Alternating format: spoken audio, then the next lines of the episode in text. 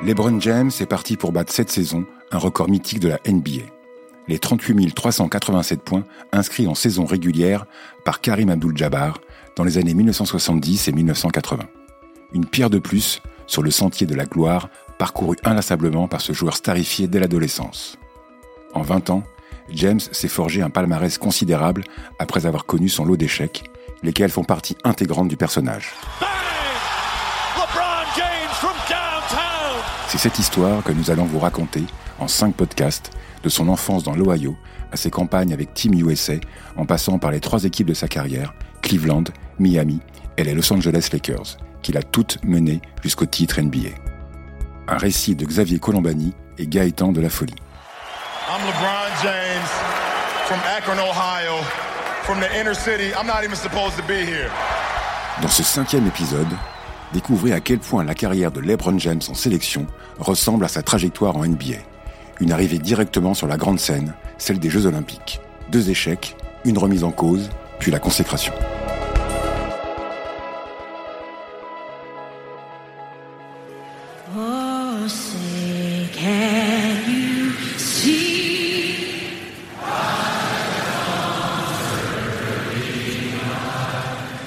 La marque laissée par LeBron James sur la NBA est incommensurable. Mais il n'y a pas que la surpuissante ligue nord-américaine qui restera imprégnée du talent, du charisme et de l'implication du roi, comme il est surnommé. Le basket international, à travers ses compétitions de sélection, a aussi été un terrain d'expression de James. Là aussi, il a remporté des titres, fait preuve de leadership dans des effectifs galactiques et étalé sa force et sa polyvalence sur des scènes prestigieuses, sur plusieurs continents, scruté par des centaines de millions de téléspectateurs. Et là aussi, s'il a été plongé tout de suite dans ce qu'il y avait de meilleur, il n'a pas connu le succès d'emblée.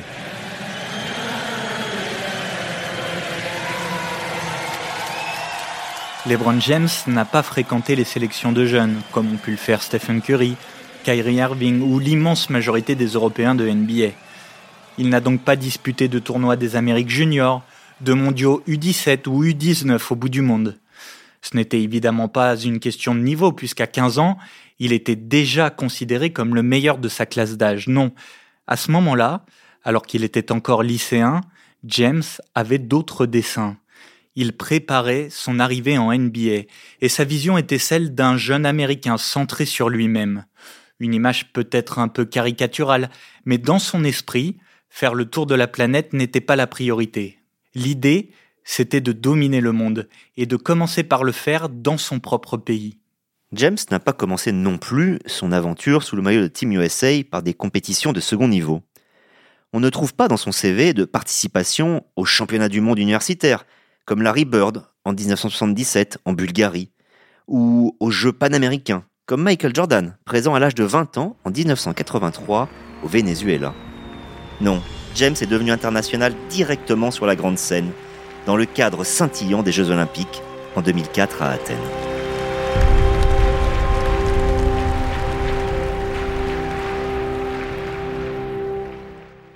On pourrait croire qu'en débutant au sein d'une Dream Team, comme on appelait encore parfois les sélections américaines, LeBron James avait l'assurance de remporter une médaille d'or presque sans lutter. Mais Team USA traversait une période de turbulence. Quatre ans plus tôt, la France de Laurent Sierra l'avait malmené en finale olympique à Sydney, même si les Américains avaient fini par gagner. En 2002, en revanche, ce fut la Bérésina. Trois défaites, les premières depuis le renfort des joueurs NBA dix ans plus tôt, et une élimination dès les quarts de finale du mondial contre la Serbie-Monténégro. Le tout, en plus, à domicile, à Indianapolis, bastion du basket américain des lycées et des facs. À Athènes, Team USA doit donc une revanche à son pays, même si celui-ci ne s'intéresse guère au basket international que lors des JO. Pour ce faire, le sélectionneur Larry Brown a réussi à rameuter des superstars tels qu'Allen Iverson ou Tim Duncan, les associant à la fine fleur de la relève US, celle issue de la fameuse draft 2003, Carmelo Anthony, Dwayne Wade et leur ami LeBron James. Cela ressemble à une Dream Team. Mais dès le premier match des Jeux Olympiques, l'équipe hérite du surnom de Nightmare Team, l'équipe cauchemar. En cause, une défaite hallucinante, humiliante, de 19 points, 92 à 73 face à Porto Rico, un pays surnommé le 51e État américain.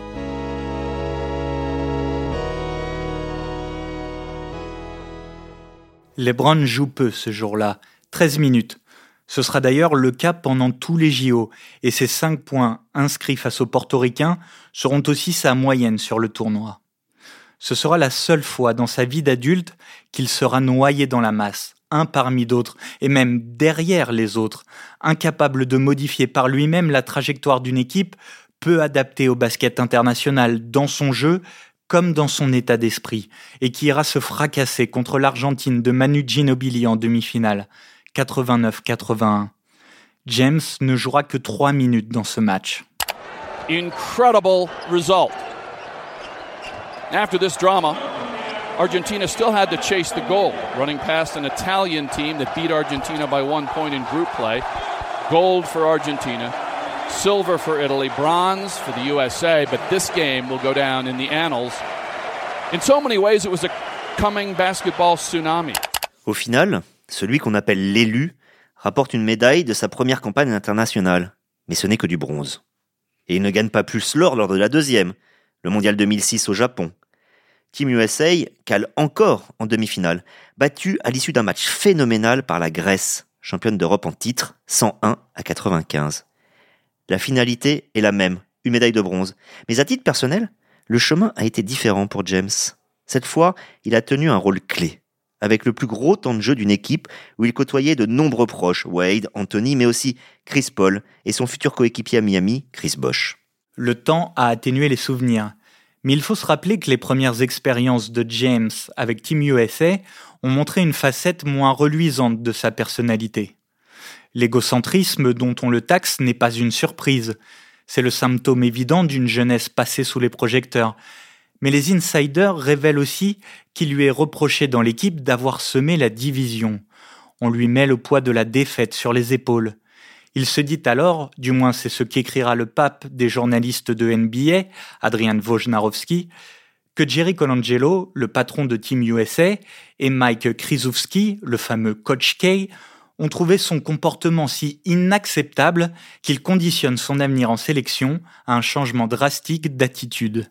On ne se débarrasse pas comme ça d'un des meilleurs joueurs du monde, surtout quand il s'agit de la figure de proue d'une célèbre marque à la virgule, qui pèse très lourd dans le sport US et encore plus quand celle-ci est capable d'apprendre de ses erreurs, ce qu'ont montré toutes les expériences de LeBron James en NBA. Car oui, il a compris qu'il avait mal appréhendé la situation, et ce qu'il va proposer ensuite sera beaucoup plus adapté à ce que doit être la vie en équipe nationale. Avant même de revenir sur la scène des JO, à Pékin, James va participer en 2007 à la campagne de qualification. C'est un passage obligé, une forme de réhabilitation. Mais ce n'est pas seulement symbolique, cela exige une vraie implication. Alors qu'il sort d'une saison NBA où il a disputé 98 matchs, allant jusqu'en finale avec les Cavs, il prend part à 10 rencontres avec Team USA, sa plus longue campagne estivale. À Las Vegas, l'équipe gagne les 10 matchs avec un écart conséquent, ce qui lance avec succès l'opération Redeem Team, l'équipe de la rédemption.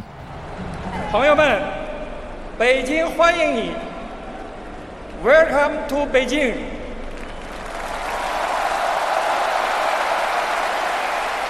En Chine, Team USA a retrouvé de sa superbe, mais aussi une certaine notion du respect. Son capitaine, Kobe Bryant, tout juste élu MVP de la NBA, a bien sûr un ego aussi hypertrophié que celui de James, mais il a une véritable connaissance de la variété du monde et de la pluralité de ses talents, une ouverture d'esprit née de son enfance passée en Europe, notamment en Italie. Bryant et Coach K exigent des membres de la Redeem Team une humilité qui n'a pas toujours été le propre des internationaux américains. Et c'est un euphémisme. LeBron James reçoit le message 5 sur 5. Il joue un rôle de liant sur et en dehors du parquet. United States lethal in transition. That's where they can get you. Cela ne veut pas dire que la conquête de l'or va de soi. Bien sûr, certains résultats sont clairement des messages envoyés au monde entier.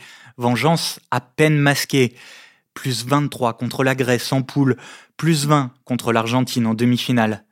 Mais la finale n'est pas une partie de plaisir face au champion du monde espagnol emmené par Pau Gasol. Enfin si, une partie de plaisir pour le public qui assiste à un match historique flamboyant gagné par les États-Unis 118 à 107. Un score de NBA en 40 minutes seulement. Une fantasia durant laquelle James choisit de rester dans la pénombre pour laisser la lumière sur Kobe Bryant et Dwayne Wade. Then there was the moment of redemption.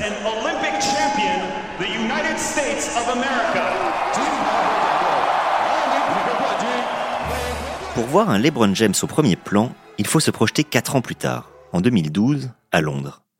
L'équipe américaine, comme d'habitude, a pas mal changé, même si on retrouve des têtes très connues, comme celle de Kobe Bryant ou de Carmelo Anthony. Elle compte surtout un nouveau leader offensif, inarrêtable deux ans plus tôt lors du mondial en Turquie, un certain Kevin Durant. LeBron n'a pas avec KD la même proximité qu'avec Melo, ni la même déférence qu'envers Bryant.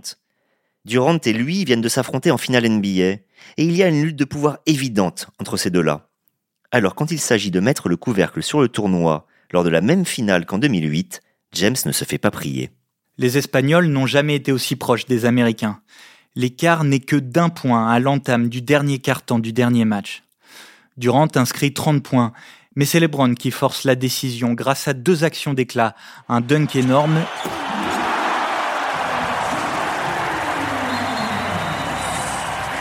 suivi d'un 3 points. Les États-Unis s'imposent 107 à 101 et James obtient sa deuxième médaille d'or olympique. Ce sont deux actions énormes, s'émerveille Coach K avant de poursuivre. Quelle année pour lui Champion NBA, MVP de la saison régulière et de la finale, champion olympique. Seul Jordan avait fait ça. Jerry Colangelo avait stigmatisé le comportement pénible de LeBron lors de ses premières apparitions avec Team USA. Il ne se fait donc pas prier pour souligner son évolution. Il est une personne totalement différente de celle que j'avais vue en 2006, dit le patron de Team USA. Et je le dis avec un point d'exclamation. Il a incroyablement mûri en tant que joueur, que leader et en tant qu'homme. James, lui, se contente de louer ses coéquipiers, le collectif. C'est une grande équipe dont je suis fier, confie-t-il. Ce sera surtout la dernière sélection américaine dont il fera partie.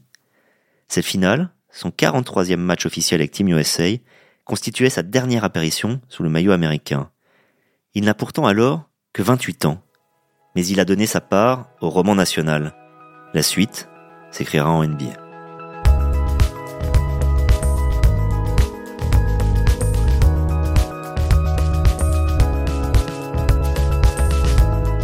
Ce podcast a été écrit par Xavier Colombani et Gaëtan de la Folie, enregistré par Antoine Bourlon et monté par Roland Richard, avec une musique originale de Mathieu Roclago et des extraits sonores issus de la NBA et d'ESPN.